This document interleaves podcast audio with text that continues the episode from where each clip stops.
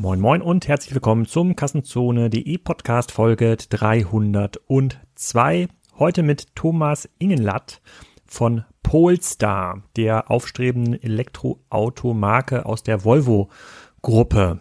Das ist wahrscheinlich der ernstzunehmendste Tesla 3 Konkurrent, den es weltweit am Markt gibt warum das so ist, warum das cool ist und ähm, warum Thomas Deutsch spricht, das erfahrt ihr gleich im Podcast. Für mich als Autofan ein ganz großes ähm, Highlight. Apropos Auto, die Mercedes McLaren SLR Probefahrtsuche äh, geht weiter.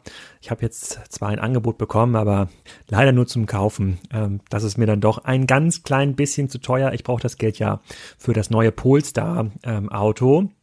Und jetzt fragen sich die meisten natürlich oder viele, oh, Elektromobilität, brauche ich das? Ähm, wer braucht das wirklich? Das könnte man ja vielleicht im Rahmen einer Marktforschung abfragen und da haben wir ja einen Podcast-Sponsor, der perfekt darauf passt. Apinio, da hat ja auch der Philipp Westermeier investiert, dann muss es gut sein. Die machen Real-Time Market Research. Die, das ist ein Hamburger Unternehmen, das das Thema Marktforschung völlig neu gedacht hat. Also jeder kann innerhalb von Minuten seine Zielgruppe befragen. Vielleicht löst das bei mir auch das Problem in der Inbox, die ganz vielen Umfragen zum Thema Bachelor- und Masterarbeiten zu beantworten. Auch ich habe dauernd mal eine Frage an die Kassenzone-Community und es ist total schwierig, Leute in solche Umfragen zu bekommen. Wenn es dafür einen Dienstleister gibt wie Apini und das funktioniert, würde das für mich schon eine ganze Menge Probleme lösen und glaube ich für viele, viele andere Leute auch. Die sagen, dass man innerhalb von wenigen Minuten repräsentative Ergebnisse ähm, erhält, also Marktforschung, wie sie im digitalen Zeitalter sein sollte. Die haben natürlich schon coole große Kunden wie Red Bull, About You, VW, Lidl Bayersdorf und viele, viele mehr. Und ähm, das könnt ihr auch selber ausprobieren unter apinio.com slash Kassenzone.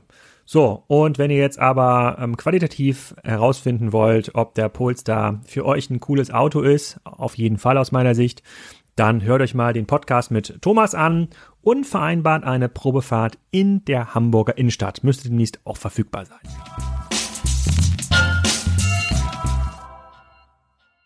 Thomas, herzlich willkommen zum Kassenzone-Podcast. Heute zum Thema Automobilhandel, Automobilherstellung mit äh, einer Marke, die unter Automobilliebhabern doch äh, Schweißperlen auf die Stirn äh, äh, treibt. Ähm, es geht heute um Polestar. Sag doch mal, wer du bist und was Polestar genau macht.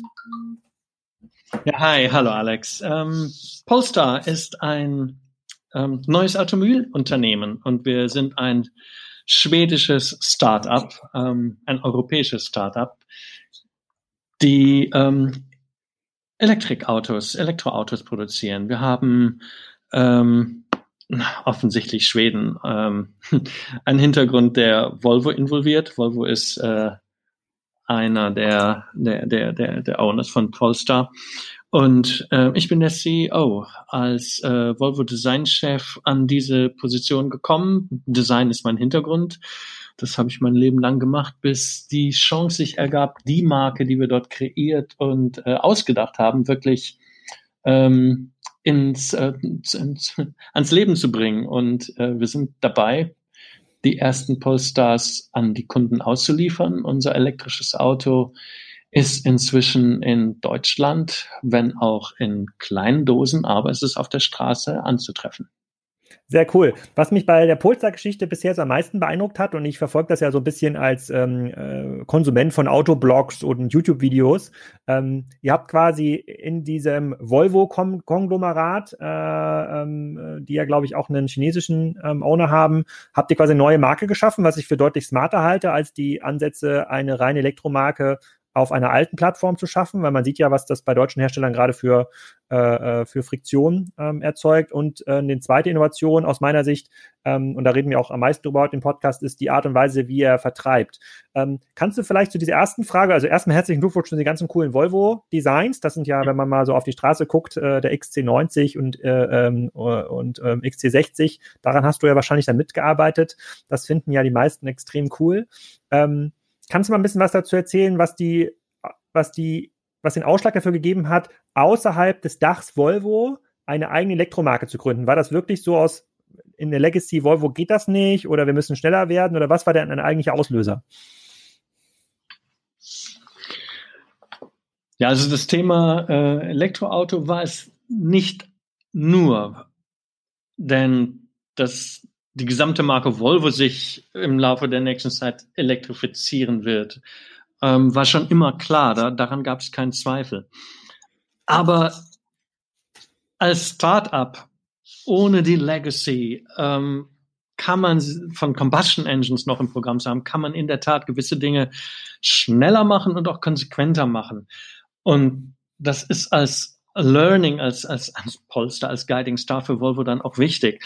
Wenn man ein Elektroauto entwickelt und gleichzeitig noch Combustion Engine testet und fährt und alles, macht man einfach manche Entscheidungen nicht so konsequent, wie wir das machen. Ein Beispiel, ähm, One Pedal Drive, Rekuperation, volle Pulle, wenn man vom Gas, vom Gaspedal geht und fast nie mehr bremsen zu müssen. Das ist etwas, was so radikal, wie wir es jetzt eingeführt haben, wenn man auch noch ein, ein, ein, ein traditionelles Auto nebenher dann testet und fährt, dann, dann macht man so eine Entscheidung nicht so, ähm, so klar. Da, da ist sicherlich, wir, sind wir als Elektro, reine Elektromarke viel, viel konzentrierter, uns wirklich auf dieses, auf dieses neue Elektrofahren einzulassen. Aber in der Tat, der zweite Riesenhauptgrund war, eine Marke zu schaffen, die mal ganz anders als ein automobiles Geschäft bis dato läuft. Ein E-Commerce, digitalen Weg zur Marke zu ermöglichen und Direct Customer Business aufzusetzen. Also wir bei Polestar verkaufen in Europa, in ähm, China direkt von, vom Hersteller von Polestar an den Kunden. Und da gibt es bestimmt noch einiges zu erklären, wie das funktioniert, aber das ist natürlich ein Haupt, Hauptunterschied zu jeder anderen Automarke. Und diesen Schritt konnten wir nur ähm, mit, mit so einer Firmenneugründung mit Polestar machen. Kannst du mal so ein paar Eckdaten zu der Neugründung erzählen? Ich habe gesehen, es gab ja den Polestar 1, das war noch ein Hybridauto, also sieht auch mega krass aus ähm, ähm und ist äh, so ein bisschen kommt so ein Mustang-Design daher. Äh, ähm, und Polestar 2 geht jetzt als in Anführungsstrichen sogenannter Tesla 3-Killer in den, äh, in den Markt. Wie viele Leute arbeiten denn für äh, äh, Polestar? Weil das ja schon ein bisschen größerer Ansatz ist als äh, die schwedische Nachbarmarke Königsegg, von der ich ja auch in diversen Autobox immer lese. Aber ihr seid jetzt ja keine kleine Manufaktur, sondern ihr habt schon das Ziel, äh, ein Auto für den Massenmarkt zu entwickeln.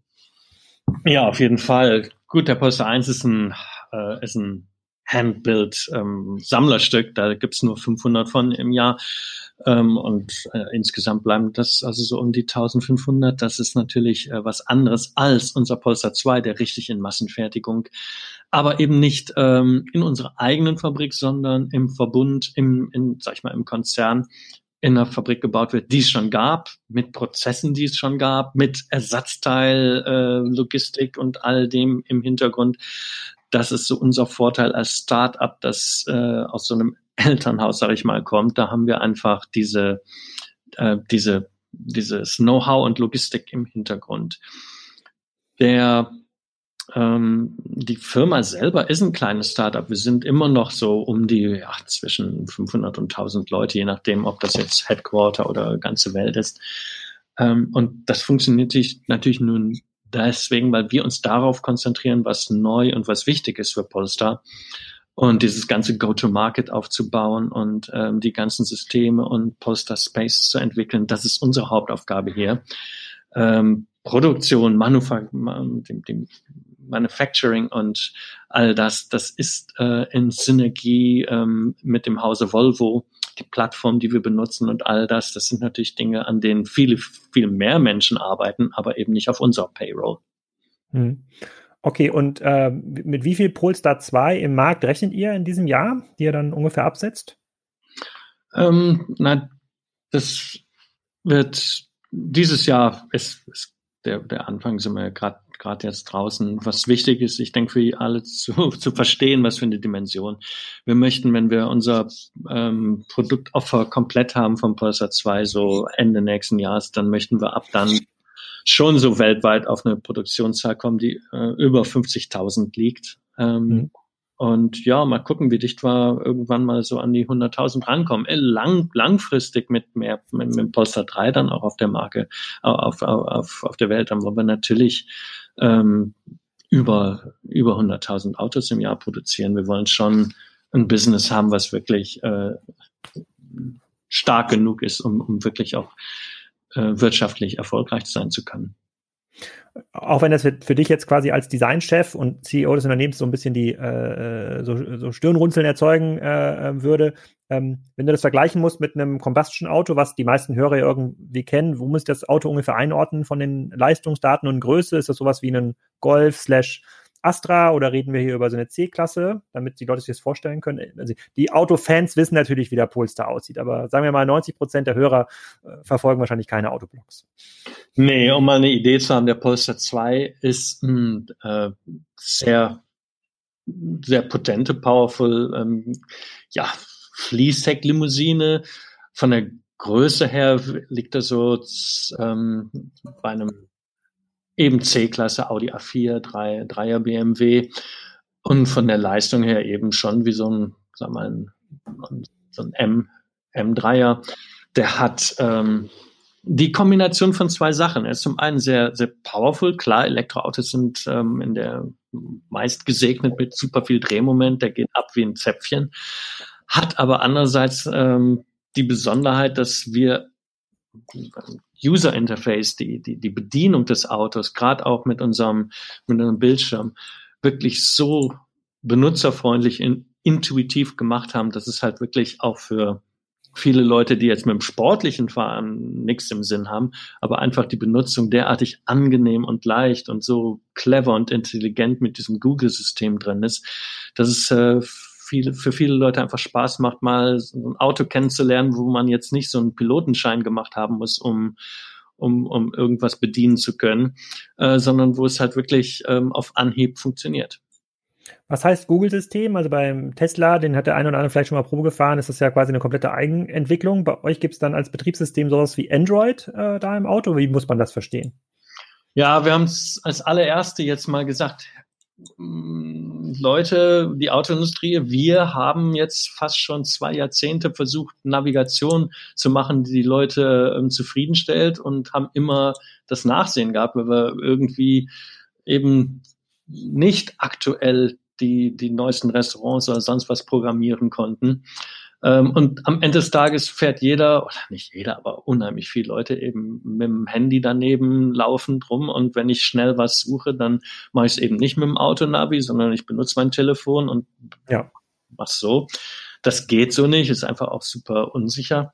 Wir haben es einfach jetzt native reingeholt und haben gesagt, das, was die Leute auf ihrem äh, Mobile Device benutzen, wir bringen es eins zu eins ins Auto.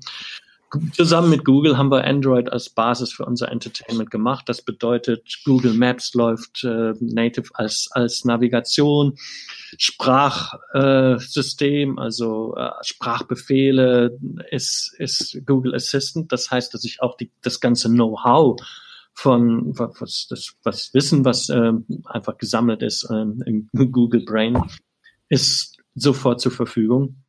Und der App Store auch wird ähm, ähm, es ist der Google App Store, natürlich jetzt mit der Einschränkung, dass ich nicht jede App ähm, für, fürs Auto zur Verfügung habe, weil eben äh, bestimmte Regeln gelten. Ich darf Videoinhalte äh, und all das, was zu sehr auf Optik äh, setzt, äh, natürlich muss übersetzt werden in eine spezielle Version. Und dieser App Store wird aber sehr, sehr lebendig sein und sich natürlich füllen mit tollen, interessanten Apps. Und äh, dann kurz eine Frage zu den Sprachbefehlen. Also ich kenne das natürlich äh, von noch unserem alten Mondeo oder wir haben ja noch von meinem Schwiegervater so einen Land Rover. Wenn man da auf den Sprachbefehl klickt, dann kommt da so ein Menü und dann kann man dann Radio sagen oder Navigation. Und wenn ich bei dem, wenn ich mir das bei Android vorstelle oder im Handy ist ja so, das geht immer direkt auf die Google-Server, die verarbeiten das dann. Ist das dann auch, wenn ich intern im Auto was ansteuere, wenn ich sage, keine Ahnung, zieh das Heckrollo hoch, äh, liebes Polestar 2, läuft das dann erstmal über den Google-Server, auch wenn ihr wahrscheinlich kein Heckrollo haben werdet. Na, ist eine Mischung. Ähm, die Sprachbefehle sind natürlich hauptsächlich ähm, gehen, sie zum Google Server, weil es natürlich meistens um sag ich mal, ähm, andere Dinge geht als, als es ums Hackrollo, sondern was weiß ich, ich will wissen, wann, ähm, was weiß ich, wann im, im, im ja, jetzt hätte ich gesagt, im Kino das und das läuft, bloß jetzt sind es in Covid-19-Zeichen, ist das ja. Beispiel mehr. ähm, wann macht mein Restaurant auf oder so? Und das weiß natürlich der Google-Server viel besser ähm, und kann direkt darauf zugreifen. Und dadurch, dass es native im Auto drin ist, also direkt verbaut, hat es andererseits natürlich auch Zugang. Zum Beispiel Temperatur äh, kann ich hoch und runter setzen und all das. Und das bleibt natürlich im Auto. Ich meine, das, da ist dann natürlich der direkte Weg. Das ist äh, alles direkt. Ah. Okay. Okay, dann sprechen wir mal über die Art und Weise, wie er das Auto verkauft. Also, wie gesagt, optisch finde ich das schon extrem cool. Ich wurde natürlich auch äh, sehr gut angefüttert durch den Polestar 1. Das war ziemlich smart, so ein Auto als erstes in den Markt äh, ähm, zu bringen. Ähm, sagen wir mal, das Auto ist cool und erfüllt alle Leistung, alle Leistungsdaten. Ähm, ich glaube, ihr habt einen Showroom in Düsseldorf aufgemacht. Zumindest habe ich irgendwie darüber ähm, gelesen. Ähm, wie kommt das Auto an den Kunden? Kann ich es überhaupt noch kaufen? Es gibt ja momentan diesen Trend zum nur noch leasen, dann kann man das Auto gar nicht mehr kaufen, sondern kauft sich noch das Recht aufs Autofahren. Wie schaust du da drauf? Na, man kann den Polestar 2 kaufen. Allerdings kaufe ich ihn nicht, wie man das so bisher gewöhnt ist, dass ich zum Händler gehe und dann dort einen Vertrag unterschreibe, sondern ähm, es ist ein anderes Konzept. Der es ist eine Mischung natürlich aus dem ähm, Web besucht, äh, Polster auf der Website kennenzulernen und dort auch ähm, sich natürlich zu informieren über das Angebot. Da sehe ich dann auch direkt äh, einen ganz klar ähm, beschriebenen Preis. Einerseits, wenn ich ihn direkt kaufe, oder aber auch das Leasing-Angebot, ist alles auf unserer Webseite ähm, ganz transparent äh, beschrieben. Und den Polster Space, einen haben wir jetzt in Düsseldorf. Es werden in Deutschland, ich glaube, sieben in Großstädten werden. Der ist dafür dann da, wenn ich mal dann das Auto auch ähm, physisch sehen will, mich über das äh, Color Trim Angebot, die Farben, die Stoffe, ähm, das mal anfassen will, das gibt's dann dort zu machen. Auch um die Marke mal physisch kennenzulernen, das kann ich halt in dem Polestar Space machen. Und dort gibt's dann auch Leute, die einem äh, beraten zur Hilfe stehen, erklären können, was einem vielleicht noch unklar ist. Aber die sind nicht äh, irgendwie prozentual jetzt äh, vom, vom Verdienst da darauf angewiesen, ähm, einem jetzt ein Poster zu verkaufen, diese Leute, die dort arbeiten, sondern die sind eben nicht commission-based. Das heißt, da entsteht kein Druck, dass die mir jetzt dort unbedingt den oder jenen Poster, der da steht, äh, aufschwatzen wollen, überhaupt nicht. Die Autos sind dort Ausstellungsstücke, die, die, die sind halt, äh, also da, da stehen nicht dann fünf verschiedene äh, Polsters in grün, schwarz und weiß und der eine steht ja schon seit Monaten und den möchten sie jetzt mal schnell loswerden. So etwas gibt es dort nicht. Ich kann eine Testfahrt dort machen, ja, aber die Kaufentscheidung und den Klick mache ich dann, äh, wenn ich Privatsphäre, Ruhe zu Hause habe und da kann ich äh, in, in Ruhe ohne Druck meine Entscheidung machen. Das Prinzip zwischen diesem äh, Poster Space und der, der digitalen Welt, äh, diese, dieses, dieses Leben zwischen Retail und E-Commerce, glauben wir, haben wir eine sehr gute und ich denke auch richtungsweisende Lösung gefunden, weil let's face it, wir leben ja in einem relativ äh, konfliktreichen Feld hier und da gibt es im Moment viele Gewinner und Verlierer und äh, Einzelhandel ähm, hat da bestimmt äh, seine leidvolle Erfahrung mit E-Commerce gemacht. Bei uns ist es so, dass wir natürlich wissen, dass dieser physische Platz wichtig ist, aber der kann nicht in Konkurrenz E-Commerce leben, sondern das muss in Harmonie sein. Und deswegen egal ob der Kunde, der in diesem Post, der, der, der in diesem Ein Einzugsgebiet von diesem Poster äh, Space lebt, ob der, wenn er sich dann einen Poster kauft, ob der jemals in diesem Space gewesen ist, ob er einmal, zweimal, dreimal da war, wo er den Klick macht, ist egal. Dieser Poster Space bekommt einen gewissen Prozentsatz ähm, als für, für einen Polsterkauf ähm, zugeschrieben. Und somit ist diese, diese, dieser Konkurrenzkampf zwischen E-Commerce und Retail aufgehoben. Und der für, für, für, jeden, für jeden Kauf in der Region? Ja, da gibt es eine bestimmte, bestimmte Area, die halt zu dem Poster Space gehört. Und wie mhm. gesagt, egal ob der Kunde dort gewesen ist oder nicht, ähm, der, der Space ist prozentual beteiligt. Ähm, und dadurch fällt halt dieser Druck dort äh, im, im Space irgendwie jetzt äh, einem Auto aufzuschwätzen weg. Ähm, es geht darum, den Kunden zu beraten und natürlich einen zufriedenen Polestar Erlebnis und einen Polestar-Kunden zu, zu, zu erzeugen. Also mehr dieses, dieses Onboarding, dass die Leute wirklich äh, von der von Polestar Flair und der Gemeinde ähm, ähm, inspiriert sind. Das steht mir im Vordergrund. Hm. Okay, und äh, das heißt, der Space kriegt eine Provision für alle Käufe im Raum von Düsseldorf oder nur, wenn er wirklich mit dem Kunden zu tun hatte? Nein, egal ob der Kunde dort gewesen ist oder nicht, äh, im Raum Düsseldorf, ähm, das ist das Entscheidende. Und macht ihr euch dann quasi, wenn das Auto dann da ist, auch die, das Netzwerk von den Volvo-Händlern zunutze? Also wenn dann der Puls da, irgendwann geht ja auch mal ein Elektroauto kaputt, gehe ich mal von aus. Mal mit der Tür wackelt, eine Scheibe geht kaputt. Kann ich dann damit zum Volvo-Händler fahren oder wird es repariert? Ja, da haben wir, ähm, da haben wir genau das, das natürlich zum Vorteil gemacht, dass es existierende Werkstätten gibt, die ähm, Fahrzeuge, die auf diesen Plattformen gebaut sind, repariert werden können. Und deswegen haben wir, als wir diese Poster Spaces, der, erste Schritt war die Poster Spaces. Wer investiert in, die, in diese Poster Spaces? Da haben wir uns an äh, die Volvo-Händler gewandt, haben denen unser Geschäftsmodell erklärt, äh, sie eingeladen, dort mitzumachen. Und in der Tat haben wir dort direkt in der ersten Welle so viel Interesse und Zuspruch gefunden, dass wir diese Spaces ähm, mit Volvo-Händlern zusammen machen. Die investieren in die und haben dadurch diese Synergie, dass sie einem relativ überschaubaren Investment in der in der Innenstadt irgendwo für diesen Poster Space, relativ überschaubar vom Platz auch her, ähm, dann eben Auslieferung und Service und all das für diese Autos dann in ihrer angestammten äh, Werkstatt praktisch als Zusatzgeschäft ausführen können. Wenn ich dann in die Breite gehe und da, wo es jetzt sag mal zwischen den Spaces, ähm, wo ich dann Werkstätten brauche, ähm, da haben wir dann zusätzliche Verträge mit äh, Volvo-Händlern, die speziell über diesen Service gehen und Reparatur und so, die dann äh, zusätzlich für, für diese, für diesen Dienst zur Verfügung stehen. Hm.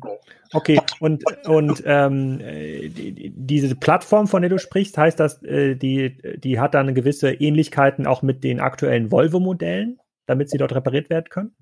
Ja, zum Beispiel dieser Polestar 2, den ich vorhin äh, zu beschreiben versucht habe, der baut auf der äh, elektrischen Plattform auf, die jetzt äh, entwickelt wurde und auch für den elektrischen XC40 verwandt wird, der ähm, demnächst auf den Markt kommt.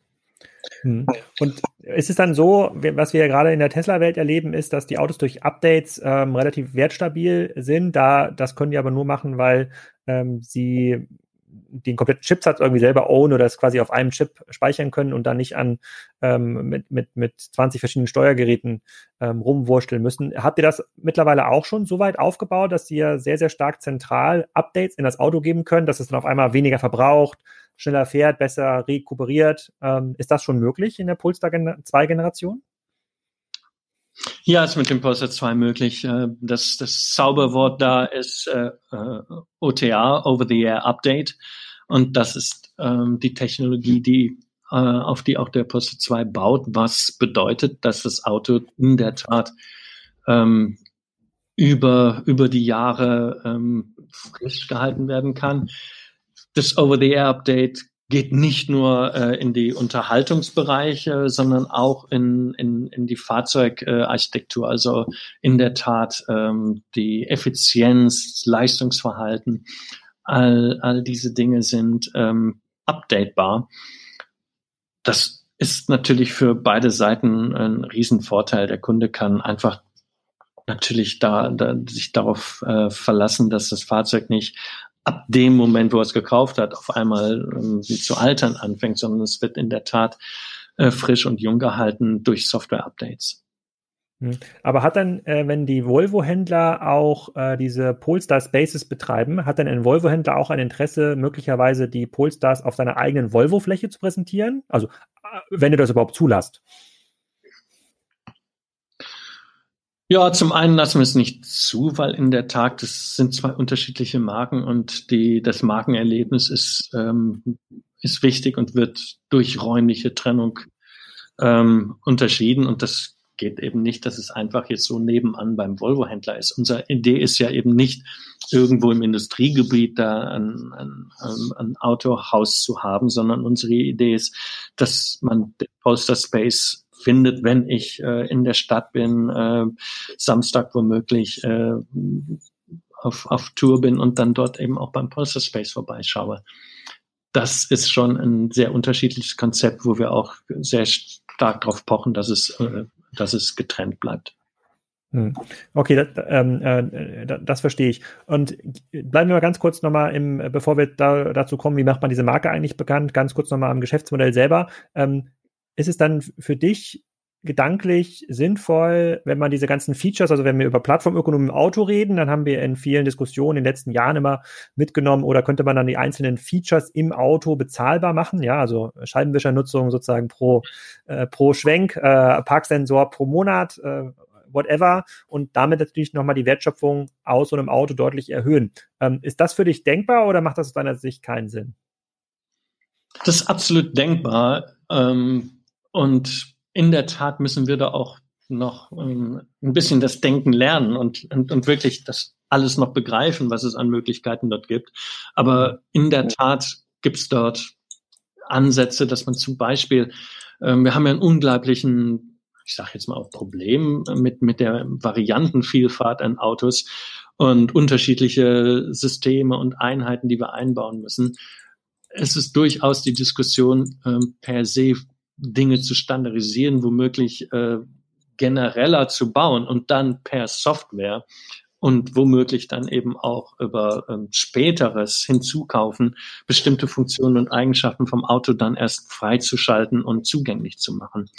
Das ist absolut äh, ein, Thema für die Zukunft.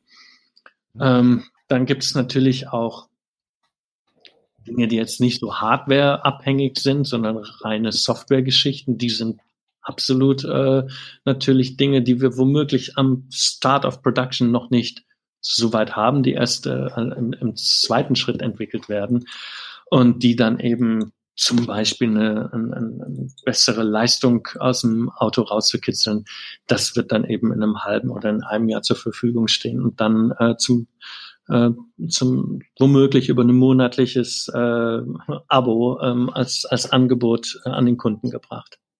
Hm. Dann reden wir mal darüber, wie kriegt man eigentlich so eine Marke bekannt und in den Markt gedrückt. Das, zum einen gibt es natürlich noch nicht so viele ähm, coole, rein Elektroautos in Europa. Da hatten dann noch eine gewisse PR-Chance, aber es gibt natürlich auch ähm, einen Tesla-Case, die sagen, sie wollen nicht so gerne ins Marketing investieren. Ähm, die Kunden müssen über die Marke sprechen.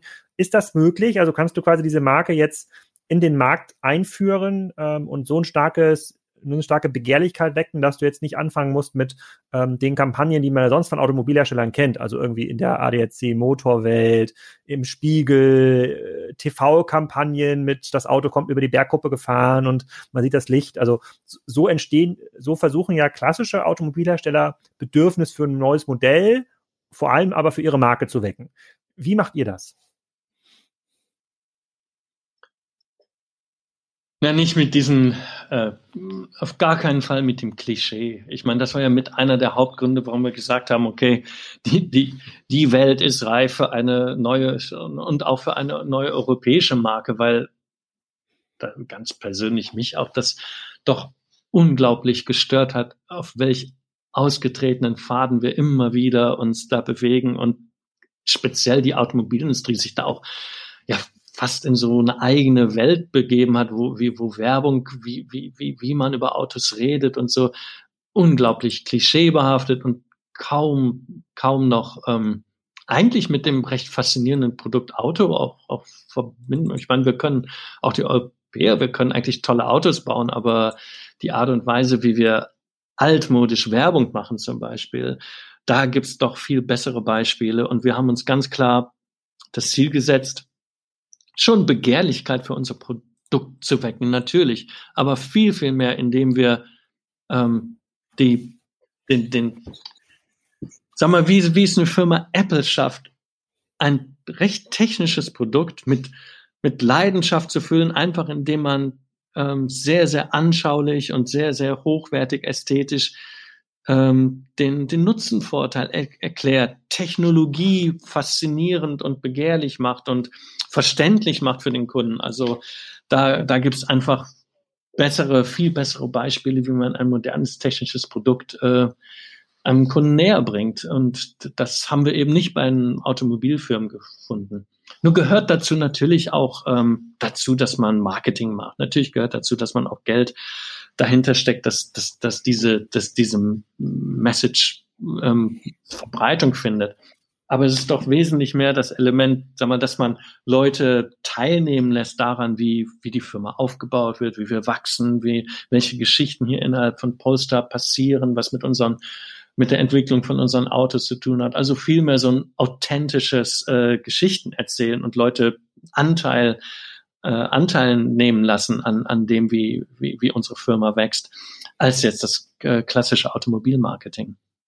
Hm, aber bedeutet das runtergebrochen, musst, musst du in diesem Jahr gar nicht mehr so viel für Marketing machen, weil du eigentlich schon an der Auslastungsgrenze äh, bist bei den Bestellungen, die so reinkommen? Oder musst du jetzt überlegen, wer ist eigentlich ein cooler äh, Influencer, vielleicht ja Blogger, äh, die, die, die solche Autos mal Probe fahren, äh, damit diese Begehrlichkeit im Markt noch geweckt wird. Also ich, ich, wir sind da vielleicht ein bisschen biased oder ich bin biased. Also ich kenne das jetzt natürlich. Ich, mir würde es auch auffallen, wenn so ein Auto auf der Straße äh, auf der Straße fährt. Aber wenn ich jetzt meine keine Ahnung Eltern frage, meine Frau frage, die hat das noch nie gehört. Die, also die, und quasi bei der dann dieses, diese Art von Begehrlichkeit zu wecken, stelle ich mir gar nicht so einfach vor.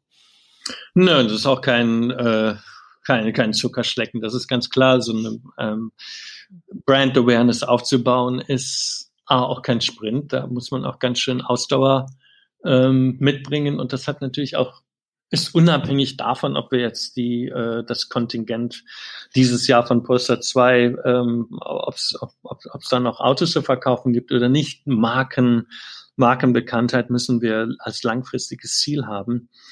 Und ähm, da können wir können wir nur durch Kontinuität und Kreativität überzeugen. Da ist sicherlich ähm, Geld auch eine Frage, aber ist nicht die entscheidende Frage. Da hat sicherlich äh, auch Kreativität ein bisschen mehr mit zu tun. Leute, die uns helfen, die Bekanntheit zu verbreiten, klar, es ist auch wichtig. Und ähm, ja, zum, ein, ein Beispiel, wir haben jetzt ähm, gerade unser in Europa den, den, den Polestar 2 äh, ja, klassischen Test Drive für die Presse hinter uns. Und klar mussten wir da gerade dieses Jahr äh, uns ganz was Besonderes überlegen, um das überhaupt hinzukriegen und haben deswegen vollkommen atypisch, dezentral äh, sehr viele kleine Veranstaltungen gehabt, wo wir die Presse relativ persönlich und direkt vor Ort mit, mit diesem, mit diesem Test Drive Kit versorgt haben. Und das hat natürlich in diesem Jahr ähm, schon zu einer ganz anderen Erlebnis geführt und äh, hat aber auch dazu geführt, dass, dass es wesentlich markentypischer für uns jetzt eben nicht diese große eine zentrale Veranstaltung gewesen ist, wo wir alle nach Spanien einladen und dann runterfliegen und dann in großer Hitze jeder mal zwei Stunden fahren darf, sondern so hat halt jeder ähm, Journalist viel mehr vor Ort lokal für sich die Möglichkeit, ähm, über, ja, sage ich jetzt mal, ähm, zwölf Stunden sich mit dem Auto in einer vertrauten Umgebung äh, bekannt zu machen.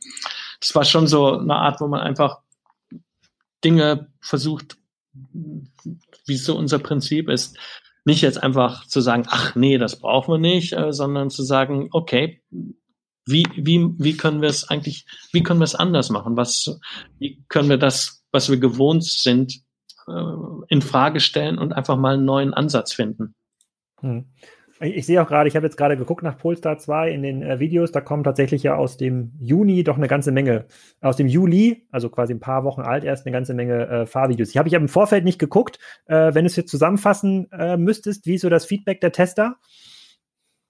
Ja, irre gut. Also wir waren sehr glücklich darüber, dass eigentlich viele von den ähm, Testern eigentlich verstanden haben, so ein bisschen, was, was, was eigentlich der Polestar 2 ausmacht.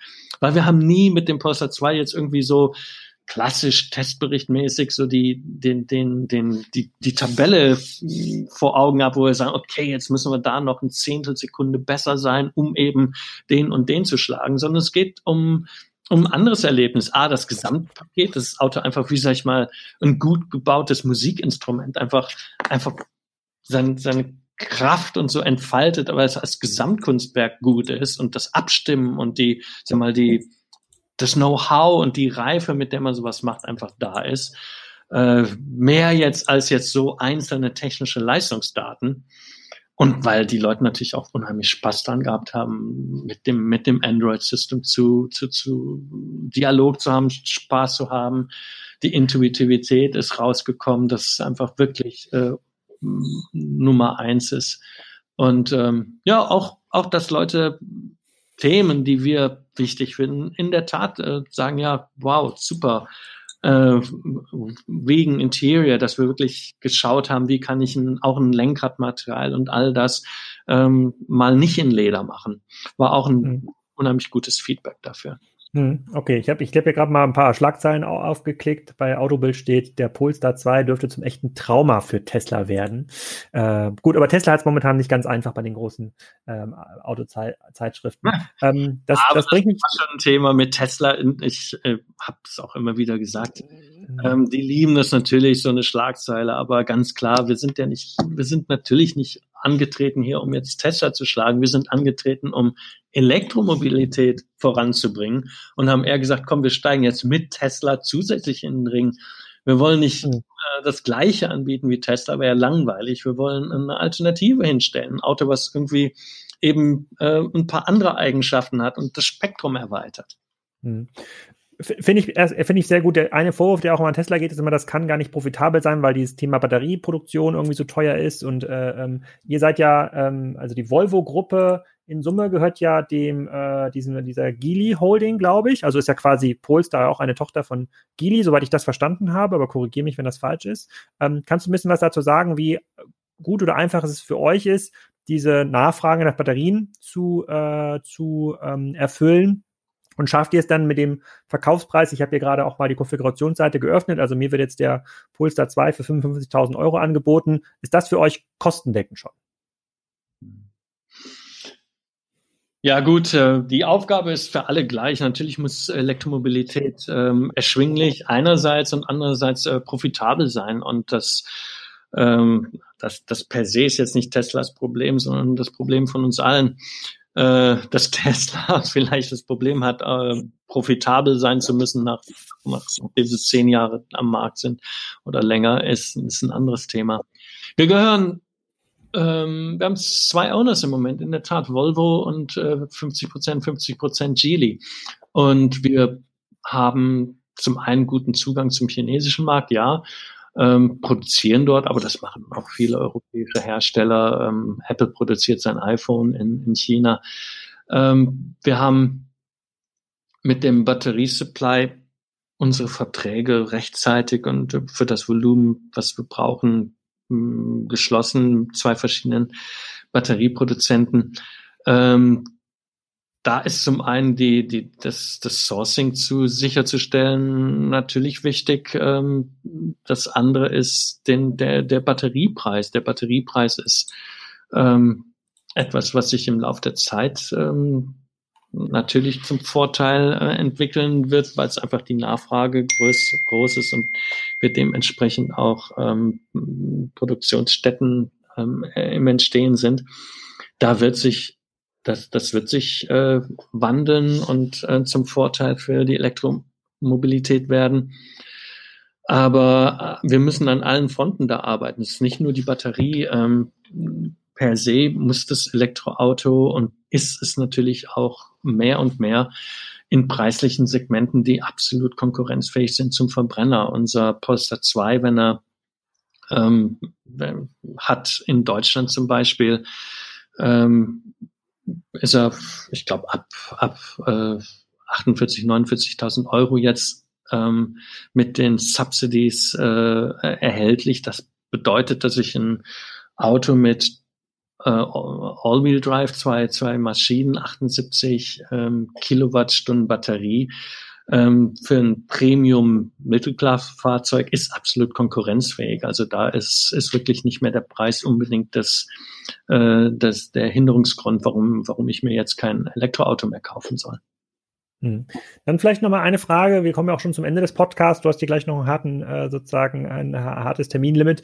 Ähm, das interessiert, glaube ich, auch viele Leute aus dem Bereich E-Commerce. Wenn ihr sagt, für euch ist der Vertriebsweg E-Commerce-Webseite ganz zentral, also steht ein bisschen im Mittelpunkt von den 500 Leuten im Headquarter. Ja, wie viele Leute arbeiten denn an der Kommunikation zum Kunden hin, also an der Webseite, am Vertrieb, an, am Online-Marketing, äh, sozusagen an der IT rund äh, um das äh, rund um das Auto? Na, ich würde sagen, ähm, da ist bestimmt die Hälfte unserer Leute, die, die sich auf dieses, dieses Thema konzentrieren, aber das ist dann auch nur ein Teil der Wahrheit, weil gerade jetzt im, äh, im in, in, in den heißen Monaten, wo wir, wo, wo wir live gehen, ist natürlich äh, unheimlich viel ähm, ja, Firefighting überall, die, die, die äh, Probleme und die äh, aus dem Weg räumen in, in, täglichen, in täglichen Aktionen. Da sind noch viele mehr, ähm, die jetzt auch temporär für uns äh, im Hintergrund arbeiten, um, um das alles ähm, ähm, smooth zu machen und, und äh, ans Laufen zu bringen. Ähm, aber es ist schon ähm, vom Prozentsatz her sind wir natürlich ähm, 50-50, ähm, Hälfte, ähm, die wirklich am Produkt ähm, arbeiten und die Hälfte, die ähm, am Go-to-Market-Konzept arbeiten. Mhm. Mhm. Ähm, wann können wir das denn hier in Norddeutschland Probe fahren? Ich habe dir das, glaube ich, schon mal im Vorgespräch äh, ähm, erzählt. Äh, ich wohne ja hier in so einem Dorf mitten in Schleswig-Holstein. Hier gibt's äh, Jaguar, Maserati, äh, Land Rover, Alfa Romeo und seit, kurz, seit kurzem, seit zwei Monaten, den ersten Tesla-Händler in Schleswig-Holstein. Das scheint ein guter Standort zu sein, aber wenn ich dich richtig verstanden habe, sollen die Polestar Spaces ja in den Großstädten kommen. Also wann, wann sehen wir denn den Showroom in Hamburg? Ja, der Showroom in Hamburg ähm, ich glaube, Ende des Jahres macht er auf. Müsste ich jetzt nachschauen. Ähm, aber das ist so in dem, in dem Zeitrahmen.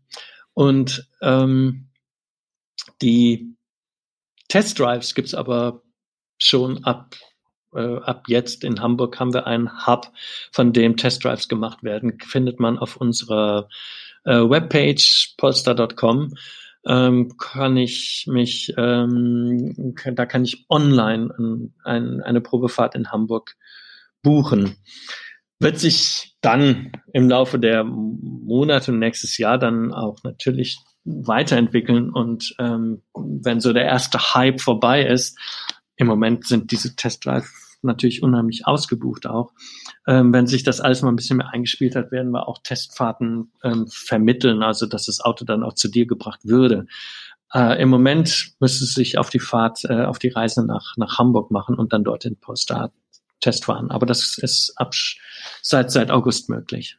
Okay, das ist kein Problem. Ich kann noch, ich kann noch ein bisschen, ein bisschen warten. Noch hält unser quasi alter Land Rover hier äh, durch. Das dürfte kein äh, Problem sein. Ich fasse mal zusammen. Also neue Automarke, das ist ja schon mal ein extrem, äh, ähm, extrem ähm, krasses Commitment in den Markt zu bringen, auf dem Niveau sicherlich von den Tesla 3, auch wenn du sagst, dass ihr gemeinsam den Markt ähm, erarbeitet und jetzt nicht unbedingt euch untereinander Kunden klauen äh, müsst. Mit den Erfolg ersten erfolgreichen Auslieferungen habe ich jetzt auch verstanden, des Polestar 2. Also der eine oder andere könnte ihn schon auf der Straße äh, mal sehen. Steht auch irgendwie Polestar hinten drauf. Kann das der Autoleihe auch lesen oder muss man das wissen?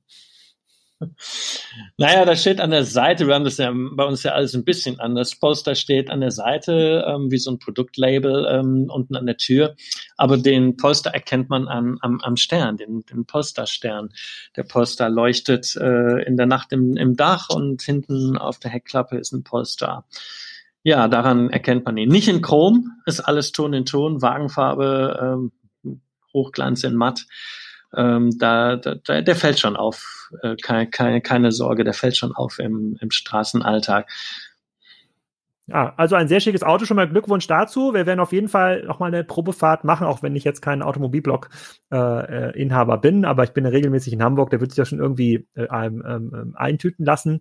Ähm, ich würde mich freuen, wenn wir vielleicht noch mal ein kleines Update aufnehmen können in einem halben Jahr, weil der, dann ja schon eine Menge passiert ist. Also irgendwann Anfang 2021, äh, äh, wenn das dann, auch wenn die ersten großen ähm, Kundenerfahrungen dann da drin sind und mal ein bisschen Feedback aus dem Markt äh, bekommt. Aber ähm, der Ansatz, eigene Plattform, äh, zentral sozusagen das Android-System, finde ich extrem äh, pragmatisch äh, sozusagen ohne Legacy eines klassischen Automobilkonzerns, trotzdem ja mit den paar Vorteilen, die du genannt hast, also Nutzung der Serviceinfrastruktur, da sind mir schon, da sind schon einige Win-Win-Win-Situationen, die ihr da kreiert habt. Wenn das Auto jetzt noch gut funktioniert, dann ähm, dürfte das auf jeden Fall eine runde Geschichte werden. Ich bin auf jeden Fall beeindruckt. Vielen Dank für deine Zeit, äh, Thomas. Äh, und dann gucke ich mir mal an, wie man diese Probefahrt bucht.